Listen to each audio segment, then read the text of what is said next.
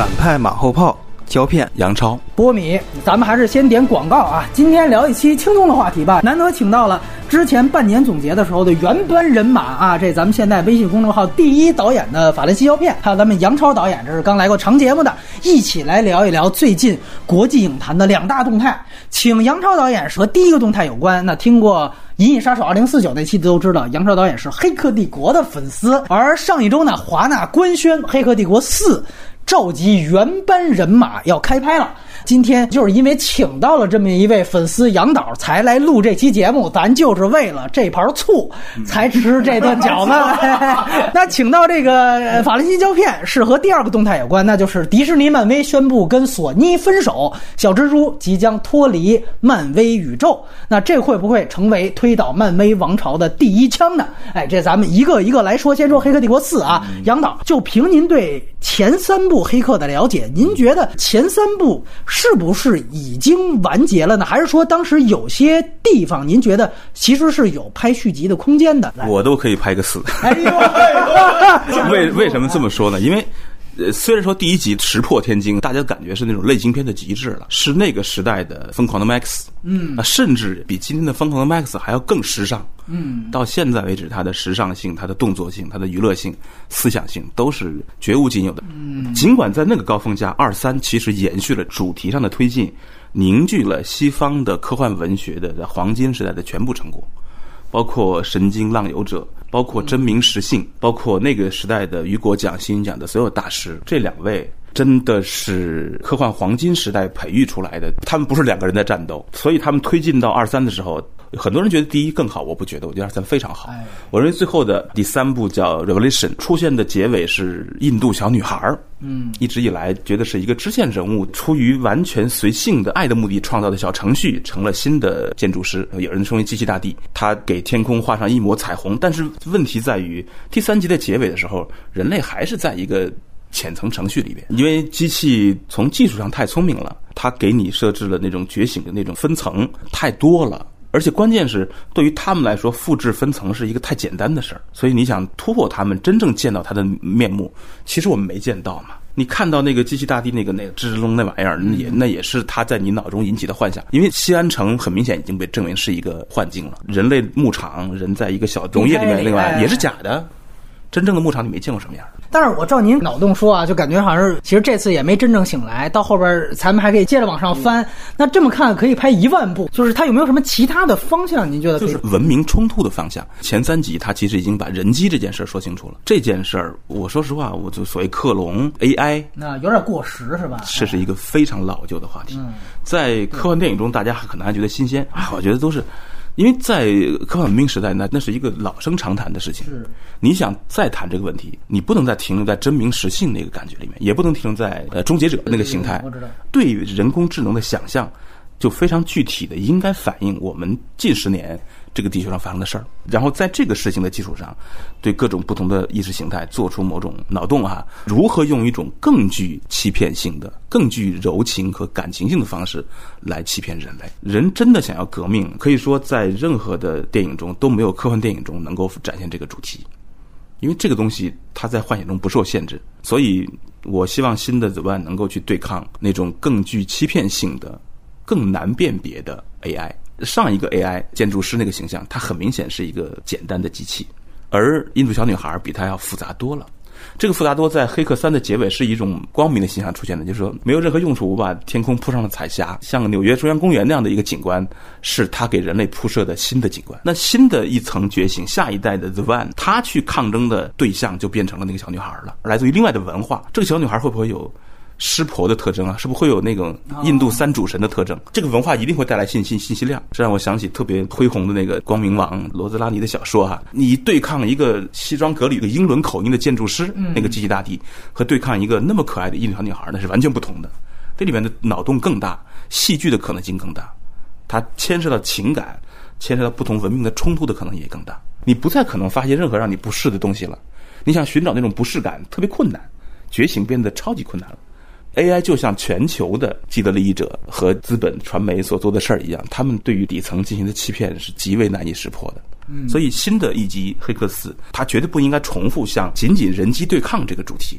科幻文学已经早就做好了准备，把科幻电影推到一个极脑洞的层面，但是全世界最好的科幻电影离最好的科幻文学差的相当的远。而反而是漫威是这些更低幼的，这种表面形式偏动漫的东西一直在占据统治地位。那我觉得在今天，黑客预言这件事它已经实现了，嗯，人脑脑机结合这件事儿，这个接口已经可以做出来了。在这个时候，科幻电影如果还停留在像《黑客帝国三》那样的时代，肯定是不行了。科幻电影就是引领人类前进的。因为咱们现在可能更多注重它的深刻性的探讨，其实它本身也是一个当时完成度很高的类型片。我们都知道红了袁和平，使用了当时盛极一时的香港五指，然后包括也有非常酷的这种配乐，用了大量玛丽莲曼森。但是呢，我们说随着二十年的过去，很明显，比如像香港五指这个在。别说好莱坞，在全世界就已经过时了。尤其像袁和平这样的，你看这胶片频频点头啊。杨导说的，我觉得可能 都无法实现和无法走这个思路。我觉得他就是把以前的卖点全部再拿出来炖一下。在我看来，就是华纳实在是没有 IP 了，然后神奇动物也也废了，这个就是一个吃老本的一个东西。其实刚拍完头一年两年，华纳就有说要尝试对对对对对去重启这个。他那个时候重启的思路非常依赖于。那个时代的所有环境，对环境，比如手机啊什么的，可能还会保留座机呢。但是那个时候 IP 也多，对吧？那时候指环王，哎我操，指环王、哈利波特，这些都是如日中天，他不需要就冒这个险。而且说实话，从制片层面，二三没有达到他们的要求。当年二三对他们来说反而是非常的差的，没错，预估非常差的。金酸梅各种提名，金酸，而且第三集在当年的十一、十二月上映，我同年上映两部，它失败了嘛？那么重要的一集大结局。当年是被那个精灵阿尔夫吊打，我觉得无论怎么样吧，他做这个片子在今天这个时刻重启的第一目的，他真的不是开拓，他就是一个怀旧，把这个东西服务于大众，满足好就行了。等于就是最好就是星战七那个路数了。对他可能都想不清楚，把以前的真正卖座的那个点拿出来炖。那应该怎么办？比如说子弹时间啊，这个已经二十年已经是烂遭殃了啊！拍 MV 都是这个《黑客帝国》第一个镜头就震撼所有观众的，就这个东西。嗯，如果你要再把这个拿出来，你怎么操作呢？就是你要拍的是什么？他那个是讨论的时间，时间的本质，对吧？对对。在那个虚拟之下，时间是什么？对。那么已经讨论完了，就没没点了，这个就纯变成一个 MV 的东西了，这个很可怕，我觉得。我觉得胶片说的是最有可能发生的现实，我说的全都是科幻。我们今天看起来啊，穿着一身黑衣服、黑皮衣打斗，其实是是有点搞的。也就是说，那是那个是这个一点零那种慢动作哈，那整个这个形态都要变过来。我觉得场景也要变过来。你再去说是 AI 给人类设计的世界虚假世界里面还带有。明显的墨绿色，嗯，就是像 DOS 界等那个，那个是他们那个时代的设计。印度小女孩不会那么想的，那绝不可能再有任何让你想起 AI 的感觉了。它就像一个更真实的世界，这个美好感是非常更细致的。所以场景就不应该是那种好像是西雅图、洛杉矶的老旧街道的那种感觉，应该是新的文明场景。另外一个就是说，关于这俩导演，因为这次看到是原班人马，很多人是非常激动，但是激动之余马上就想，就这沃卓斯基，现在咱们叫姐妹哈。除了这《黑客》三部，后来拍的所有片子都是一片稀烂。就说你这个原班人马，我现在很担忧啊！就单纯作为粉丝，这个杨导是不是担心呢？对，挺担心的。人啊，人的生命力和这个那个那个状态，他确实过去了。这个是反而是我最担心的。他们俩生活的太好了。那个时候，他们俩就像尼奥一样，尼奥是那种巨大的不满足导致的精神实质，是那那时候需要救世。现在他怎么去找那种那种生命体验的感觉？这次好像据说目前宣布的是导演只有姐姐一个人。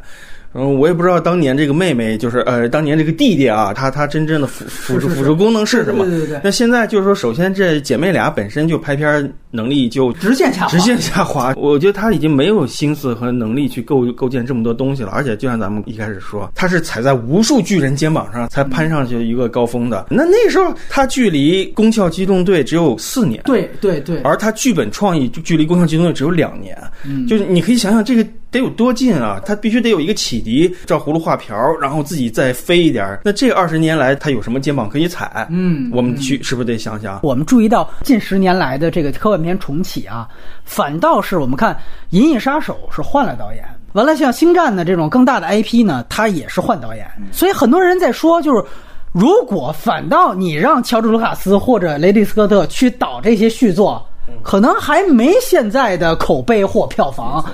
如果比如说我们开个脑洞。是不是有更适合的导演去做这个四的项目？除了您以外，先把我排除。好莱坞应该继续发现像维伦纽瓦这样的人，维伦纽瓦对对他们是非常合适的。降临其实算是一个小成功，虽然我觉得有点软，嗯，但是好莱坞敢于做这样的尝试，是一个他们本身这个系统在继续前进的标志。就他们给一个这么硬的导演拍一个这么文的科幻片，这是这是在探索新类型。这时候拿那个他们俩再来重来拍，我觉得是一个非常保守和怯懦的决定。他就是换代了，科幻黄金时代那些大师们也是在不停的换代的。这个东西就是得一代一代的生命力接续下去。而且这个东西最耗费生命力，对未来的那种疯狂幻想，其实来自于他对此刻的超级不满意。再问一个给胶片，你觉得因为现在基努里维斯也回归了，大家都说他现在第二春啊，就这个极速追杀三部曲叫好叫座，这个能不能给黑客四带来一定的帮助？我觉得帮助肯定是有的。《极速追杀》这个系列，它是每一集都在往高处走，观众对它的那个信赖度已经提升了，因为它也是《黑客二三》的各种隐喻吧，那些致敬什么的，劳伦斯·费舍伯恩啥的。哎，对对对对，我就觉得这个东西吧，会牵引出一种观点，就是大家怀念那个时候的基努里维斯，大家可能有共情，会觉得，哎，基努里维斯又回去了，演当年的尼奥什么的。但是你回到电影的本质上，我并不认为他有多好啊，因为首先这个人设是变了的，他可能也上天入地，他现在可能是一个宗师级别的人物，哎，他可能是坐在一个什么椅子上，然后看着是个老头儿，然后怎么着就成龙的龙牌之谜，你知道吗？就是那种，我觉得他是要看人设的具体情况的。你用 CG 这个换头什么的，虚拟世界还是当年基努里维斯？哎啊，我给你砸五我就纯砸五千万，就给你做出当年的那个一九九九年的颜值 颜值，哎，当然可以成为一个噱头了，哎但是我觉得归根结底都是要看你怎么书写这个人物和他的往后的延展。我是不认为金庸、李维斯的现在的演绎状态、表现力还有体能什么的能跟上，他可以借鉴那个《创战记》。杰夫布里奇斯，杰夫布里奇斯，哎，他当年那个年轻的时候，尼奥假设变成坏人了或者怎么着，哎对对对对你你脑洞开一下，可以搞一个这样的一个东西啊哎，我觉得挺有意思的。但是就这些东西，它只是有意思而已，它能深度到多少，能娱乐性到多少，我觉得都是持保留意见。对，还有一个问题就是您刚才提到《疯狂麦克斯四》，咱也得输出点正能量。这是华纳操作的，这很好，就是它也是前三部。当时也觉得好像是不是差不多完结了，结果多少年之后重启，哎，发现也他妈挺高，那也算，其实也算科幻，废土科幻也是科幻啊。觉得那个成功点，包括从电影项目来讲，大家觉得《黑客帝国》有没有借鉴价值？对对，假如说是这种级别的重启哈，对那这要比前面还还硬啊！这这这是可能是一种期待就是啊说，它其实对于观众而言，奏效的是一个动作上砸准的东西。哦，所以你的意思要黑客这儿还得袁和平？不是袁和平肯定是不行了，袁和平自己本身也不行，就是说整个黑客组他都是在往下滑的，不仅是导演，就可能各个层面都是在下滑啊对对的。然后疯狂的麦克斯他不用讨论那么硬核的一个思维的东西，他其实思维还是以前的，是，他这个东西可以就套用以前的一个公式来做。风格牛逼，哎，他就风格牛逼，并且执行牛逼，哎。就真的能拍到这些东西，就是得把这个特特特技人给弄死的 这东西，那可能就新一代的特技人或者新一代的，你就培养这批人，就能把这个硬件补上。我想象不到《黑客帝国》这动作风格是什么样的，但现在我我我觉得你们得从印度小女孩那儿想，明白了，就得从宝莱坞挖人了，是吧？阿米尔汗，赶紧来吧！因为因为假如他们真的是延续黑客四，因为他们叫不叫别的名字嘛，叫黑客四嘛，呃，李维斯也在，那他回避不了那个小女孩儿，嗯，她长大了，她是一个印度目前最美的那个那个女性的形象啊对对对，她是三主神合一的形象，她带来的那个新的情境，还是那个李维斯那样的美国的老帅哥，嗯，对抗一个比他更古老无数倍的神明，嗯，那种新的动作完全不应该是以前那样，想哎想想想印度文明就可以了。哎，如果他们不这么做，他们导演选错了。对对对，咱们马上话锋一转啊，就说到这个漫威的事儿来。哎 对，呃，这次我发现啊，小蜘蛛跟这边分手之后，我看两边粉丝都在叫好。就是 MCU 的粉丝一直感觉好像索尼就是蹭热点的，但是索尼那边呢，人家说我这个毒液什么的玩的也风生水起，觉得你复联四之后你的势头也在下行，你们才是没前途那一方。从你的角度来说啊，你觉得这次如果是比较两家的话，谁占便宜更大？占便宜那肯定还是索尼。你看，每当一个重大的复联这么一部电影过后。当时钢铁侠三一下有个爆棚，你说三拍成那那个样子，蜘蛛侠现在说实话拍成这个样子，对对对，也爆了，也爆了，并且是史上票房最高的蜘蛛侠，十一亿，对对对，我的天，索尼也没达到那么高的成就，就是因为你有个巨大的情感能量在这释放完之后，你必须得有一个接力的，那正好蜘蛛侠就踩在这个接力棒上。所以他所有能量就都都给他了，就坐了个车。说白了，对，你说这个是这里面对蜘蛛侠这人物有他妈什么探讨吗？我靠，有个毛探讨啊！他索尼从一开始就是以占便宜的目的来的，就他自己没办法进行蜘蛛侠这个系列的开发了，他又是有自己的私心。嗯，就是说我虽然蹭你，但是我早晚要火了，我就会走。凯文·费奇他的问题是在于他那个时候太自负的，他可能内心当中就觉得你就可能就得听我的，他甚至连对方的小动作都没有意识到。但其实就是 MCU 蜘蛛侠一直是他们的一个头牌，头牌，对，他也需要这么一个东西来支撑更低龄青少年、高中生、初中生什么的那种级别的粉丝。来进入这个群体，他就觉得我现在已经做的这么膨胀了，你来是理所应当的。嗯，反正福福斯也来了，那将来那大家伙一块来，他就觉得这个事儿没有什么可推却的。这样的话一分开，首先 MCU 这边。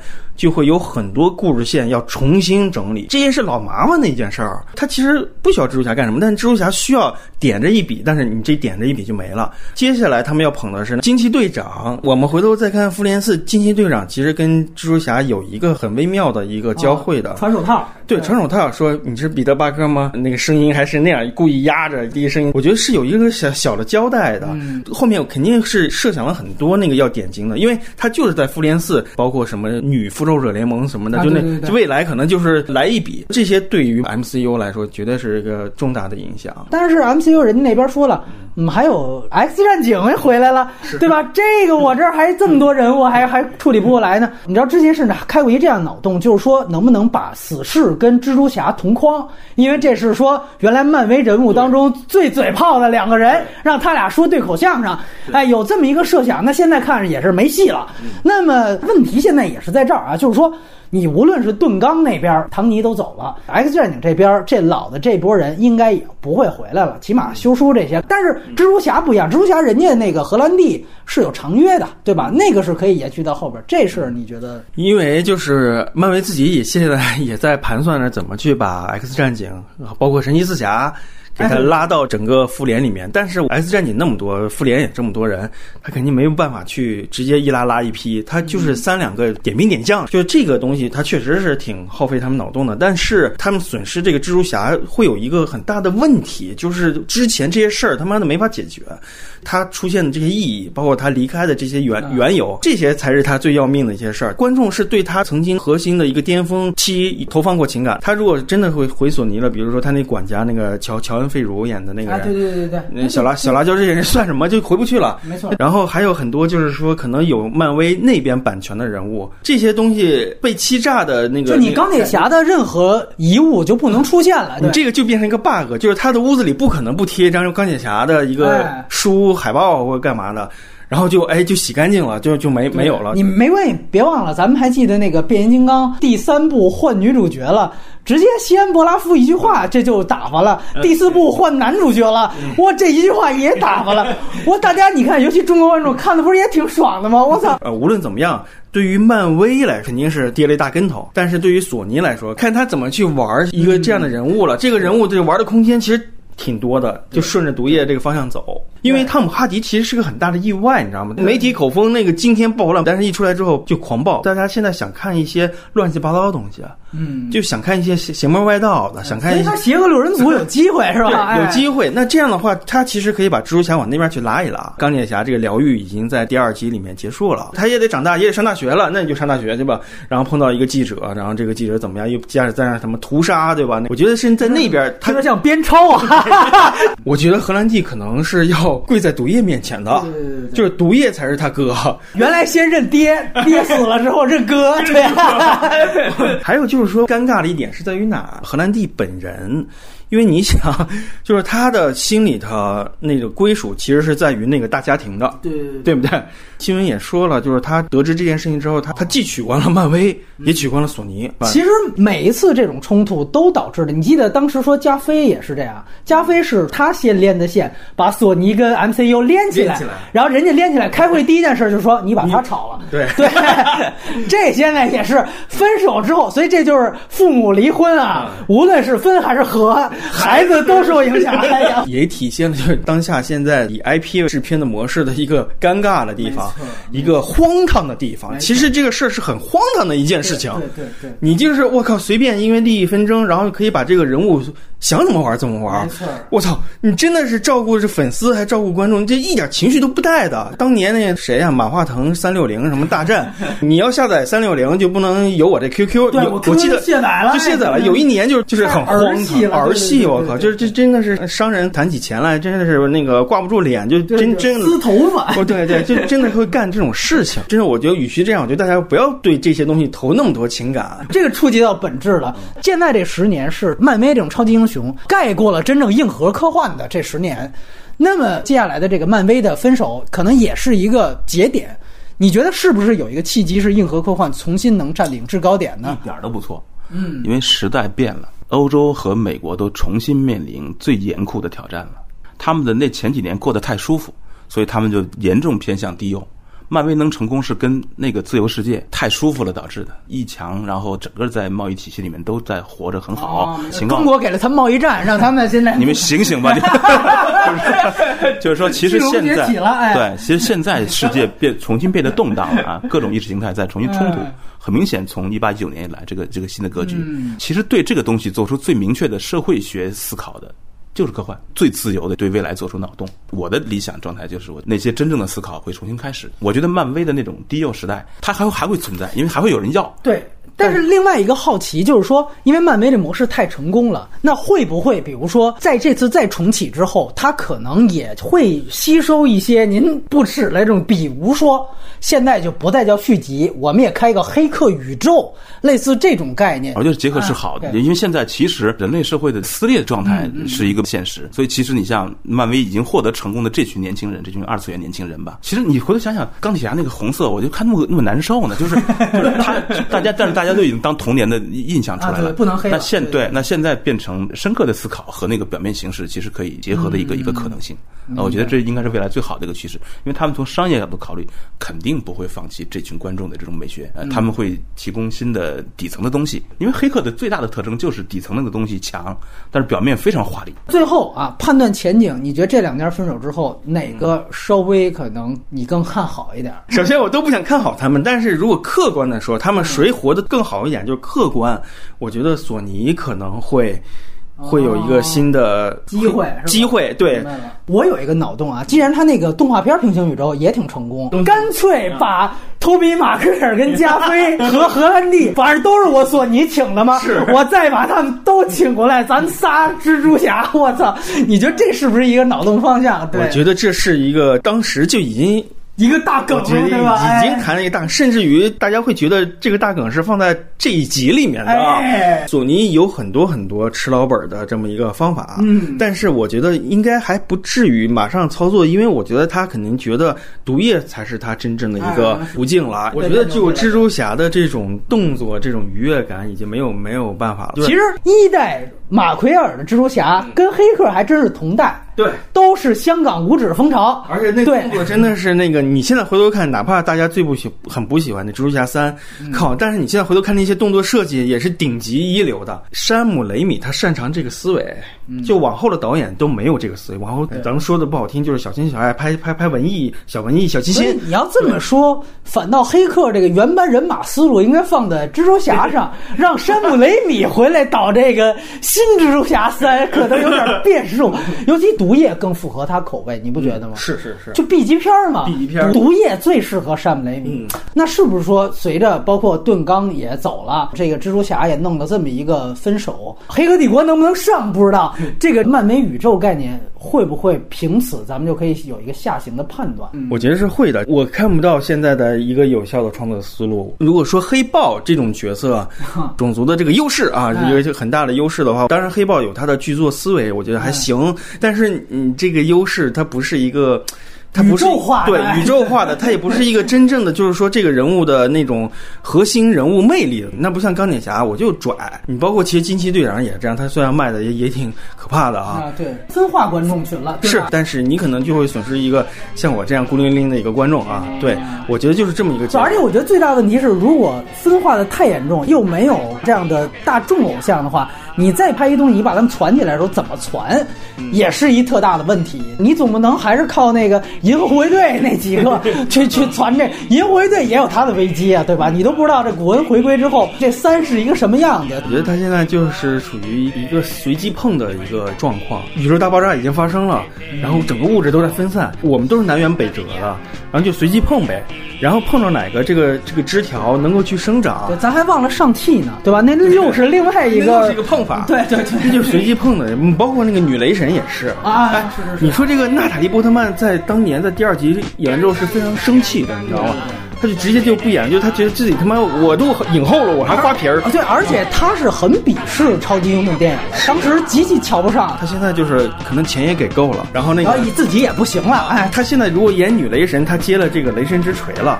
所以这个特效啊，这个这个人物魅力啊，砸在他这个身上了。我觉得重点是在于他觉得自己年纪到了一个程度，你包括像那个小辣椒演这个女钢铁侠，都是到了一定程度。我觉得他们需要一个这样的东西。我觉得在这个时候，就像我刚才说的，是一个随机碰，碰好了可以，碰不好这枝条就可以砍掉，因为他们分散太远了，就南辕北辙的东西，你就停在那儿好了。假设突然间就上戏，我操，拍的比他妈黑豹还牛逼啊，当然不可能，但是假设啊，黑豹就稍微的那个意思意思就够了，他就是因为这样的，你真的在期待。